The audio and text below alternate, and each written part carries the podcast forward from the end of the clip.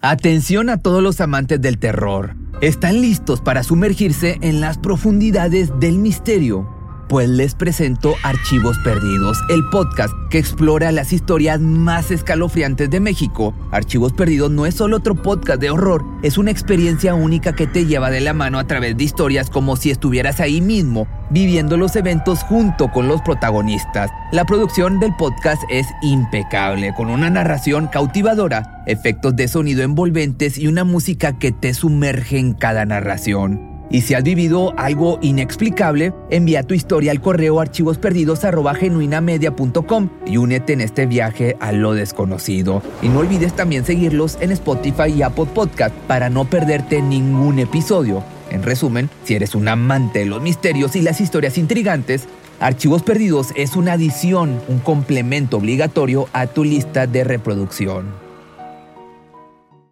¿Cuál era la relación que ella tenía con tu hermano, con su tío? La única, el único contacto que tenía era de acá de casa, porque él vivía solo, él vive solo. Hola y chau, nomás tenía, hola tío, hola brisa, tomaban más piña, tomaban mate acá con nosotros. Bueno, no, no lo pueden creer, él tenía antecedentes de algo. Nada, no tenía nada, nada, no tenía antecedentes de nada, nada, nada. En la familia encontramos un refugio de apoyo incondicional, donde las risas, los abrazos y las lágrimas se entrelazan en una sinfonía de emociones compartidas. Sin embargo, existen casos en los que este ambiente cambia radicalmente en cuestión de segundos debido a una agresión entre los que comparten lazos sanguíneos. En estos momentos los vínculos familiares se rompen y dan paso al dolor. Esto fue lo que experimentó Vanessa Méndez al enterarse que su propio hermano terminó con la vida de su hija.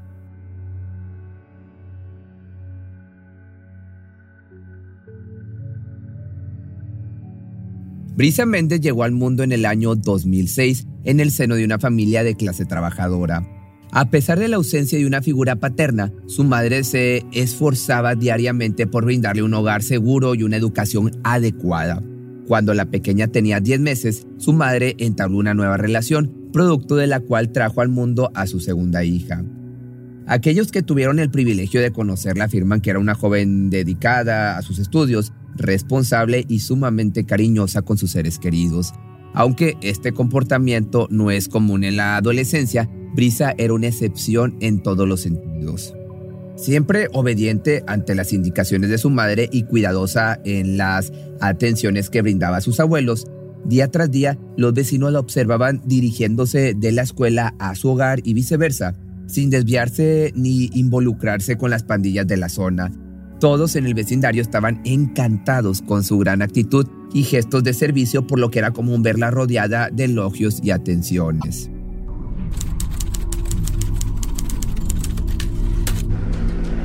No hay explicación. No, no hay explicación. No hay explicación. Pues mi hija no andaba en la calle, mi hija no. Solamente se hacer los mandados. El 6 de noviembre del año 2019 quedó indeleble en el recuerdo de la familia Méndez. Alrededor de las 3.30 de la tarde, la adolescente Brisa, con tan solo 13 años, salió de su hogar con destino a un kiosco cercano de la calle Alfaro, ubicada en el partido del Pilar, uno de los 135 distritos que conforma la provincia de Buenos Aires, Argentina.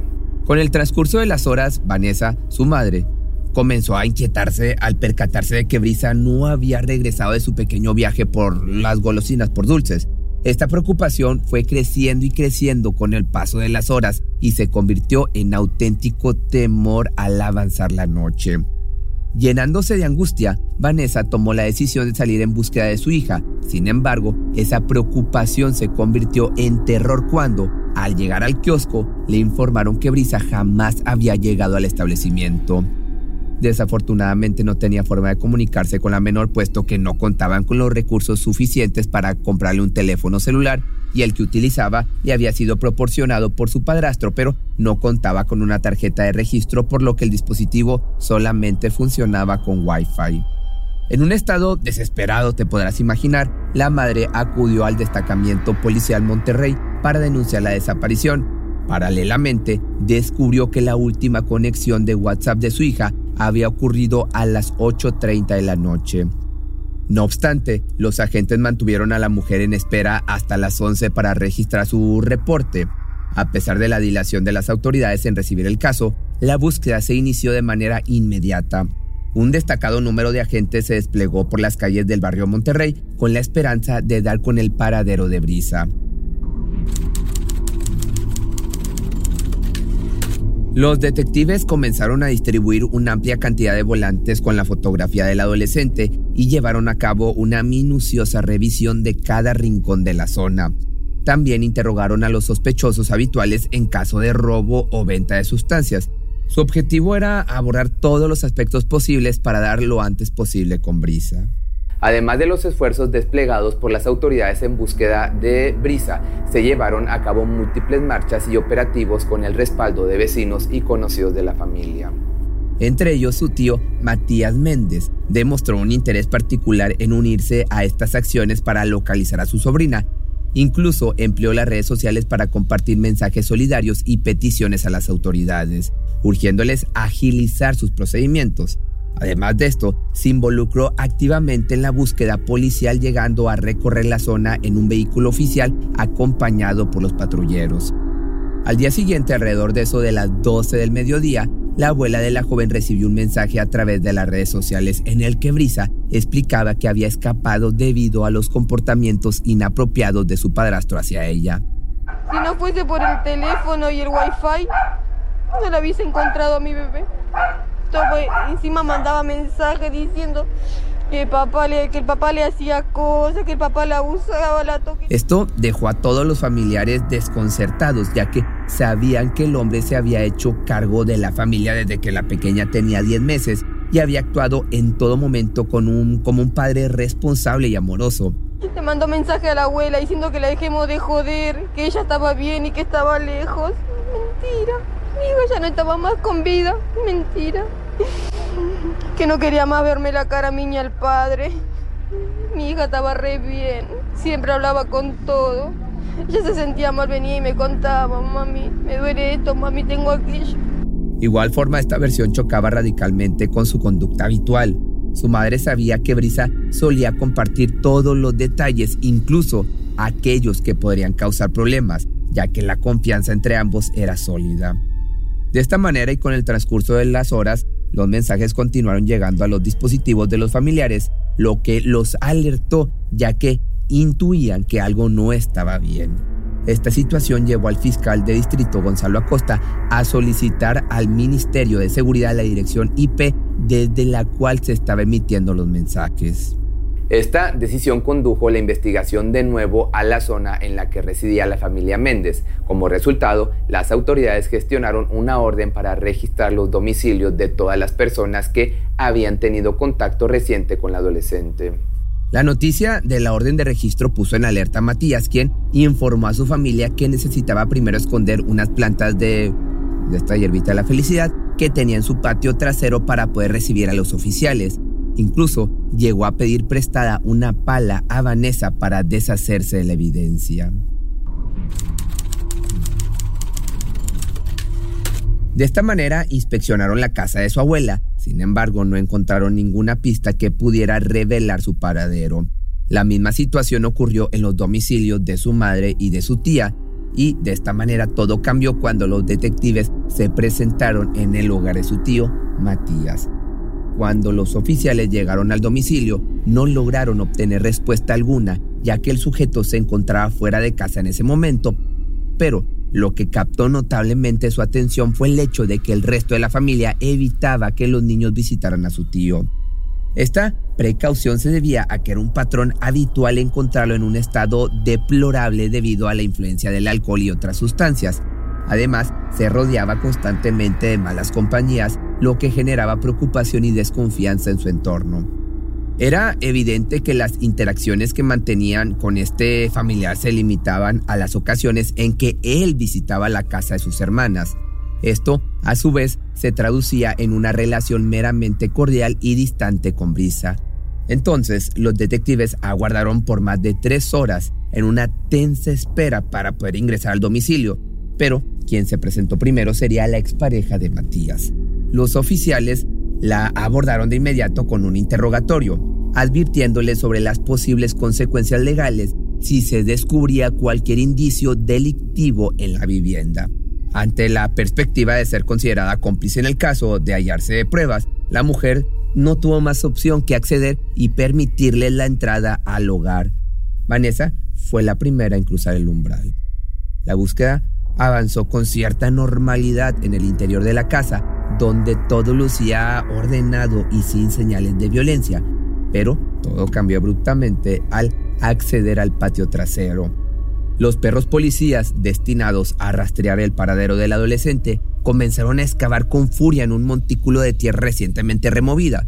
Los familiares, percatándose del inusual comportamiento de los caninos, especularon que su reacción podía deberse a la fuerte presencia de esta planta ilegal en la casa. Vanessa se encontraba, por su parte, sumida en la desolación, pues ese instante parecía representar su última esperanza de obtener noticias sobre el paradero de su hija. La situación da con esto un siniestro giro cuando los perros logran desenterrar el cuerpo de Brisa. La joven se encontraba en una posición tan contorsionada que, para acomodarla en ese espacio tan reducido, hubieran tenido que romper la mayoría de sus huesos. Los detectives iniciaron inmediatamente la búsqueda de Matías, pero fueron sus hermanos quienes recordaron un lugar al que solía acudir para consumir sustancias. Le proporcionaron la dirección a los oficiales y se unieron a ellos en la patrulla para localizarlo. El hombre fue encontrado a dos cuadras de la casa de una de sus hermanas y en el momento en que sus familiares lo avistaron, se abalanzaron sobre él para golpearlo y ejercer justicia por sus propias manos. Matías no puso resistencia al momento de su arresto y se negó a hacer cualquier declaración. No emitiría ni una palabra hasta que fuera llevado a juicio. Días más tarde se le presentó ante el fiscal, pero nuevamente se negó a hacer cualquier declaración o responder a preguntas. El informe del forense reveló que el adolescente había sido víctima de abuso íntimo. Se encontraron restos del material genético de su tío en su cuerpo, además de una fractura en la parte trasera de su cráneo. Durante la reconstrucción de los hechos, la fiscalía expuso que Matías se topó con Brisa cuando ella iba camino al kiosco. En ese momento, la raptó y la llevó a la fuerza a su hogar, donde la agredió íntimamente y cegó su vida esa misma noche. Posteriormente, el hombre se dirigió a la casa de su hermana para fingir colaborar en la búsqueda, intentando así descartarse como posible sospechoso. Todo parecía avanzar según sus planes hasta que se enteró de las órdenes de registro emitidas. Entonces solicitó a su hermano una pala, alegando que la necesitaba para deshacerse de sus plantas ilegales, aunque en realidad la usó para ocultar el cuerpo. Tras el descubrimiento del crimen por parte de los detectives, al hombre no le quedó otra opción más que entregarse al arresto. Sin embargo, todo cambió cuando fue encontrado sin vida en su celda durante una ronda rutinaria. Matías optó por quitarse la vida cobardemente antes de enfrentar las consecuencias de sus actos. Los médicos forenses determinaron que la causa de su fallecimiento fue asfixia traumática por ahorcamiento, dejando el crimen sin castigo y a la familia dividida. Si te gustó este video, te recuerdo que o te platico que tengo mi otro canal que es nuevo, que lo encuentras como algo para siempre en todas las redes sociales y como seguramente ya te diste cuenta, estoy ronco, pero porque tengo una gripa o estoy saliendo de una gripa y espero que para el siguiente ya estar mejor. Por ti los límites de mi timidez. Te quisiera buscar, pero solo si quieres. Y nos escapamos una noche como aquella.